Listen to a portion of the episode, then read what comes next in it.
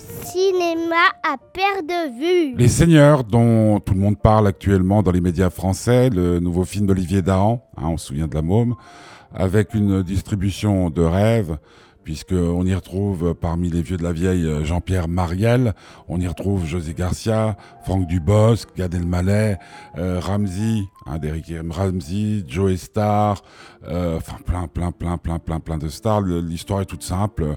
Un vieux de la vieille du football, incarné par José Garcia, ben, vit des heures sombres. Il est devenu alcoolique après une carrière extraordinaire. pour pouvoir obtenir la garde de sa fille, partagé sans doute, eh il doit faire des efforts et on lui confie euh, le poste d'entraîneur sur une petite île de Bretagne. Euh, de, entraîneur d'une équipe de football, comme il comprend très vite que cette équipe n'a pas les moyens euh, de ses ambitions.